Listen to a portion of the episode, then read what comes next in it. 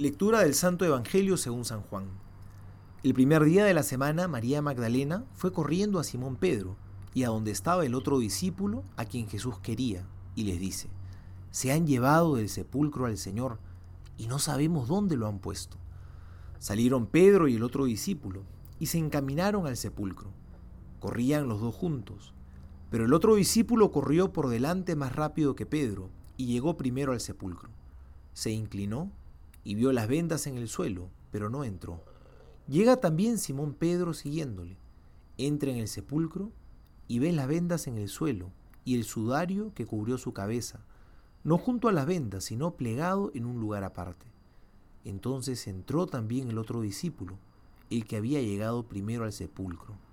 Vio y creyó. Palabra del Señor, gloria a ti, Señor Jesús. A los pocos días de celebrar el nacimiento de Jesús, celebramos la fiesta del apóstol más querido de Jesús, Juan el Evangelista.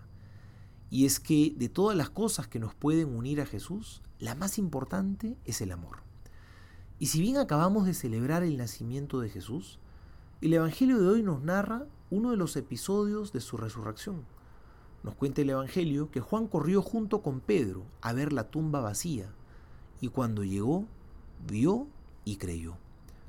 Ojalá que esta Navidad que hemos celebrado sea ocasión para que ocurra lo mismo en nosotros, que también nuestra actitud sea la de haber corrido presurosos, no para atender muchos compromisos ni reuniones o hacer compras, sino que nuestra prisa haya sido para ver a Jesús nacer en el pesebre.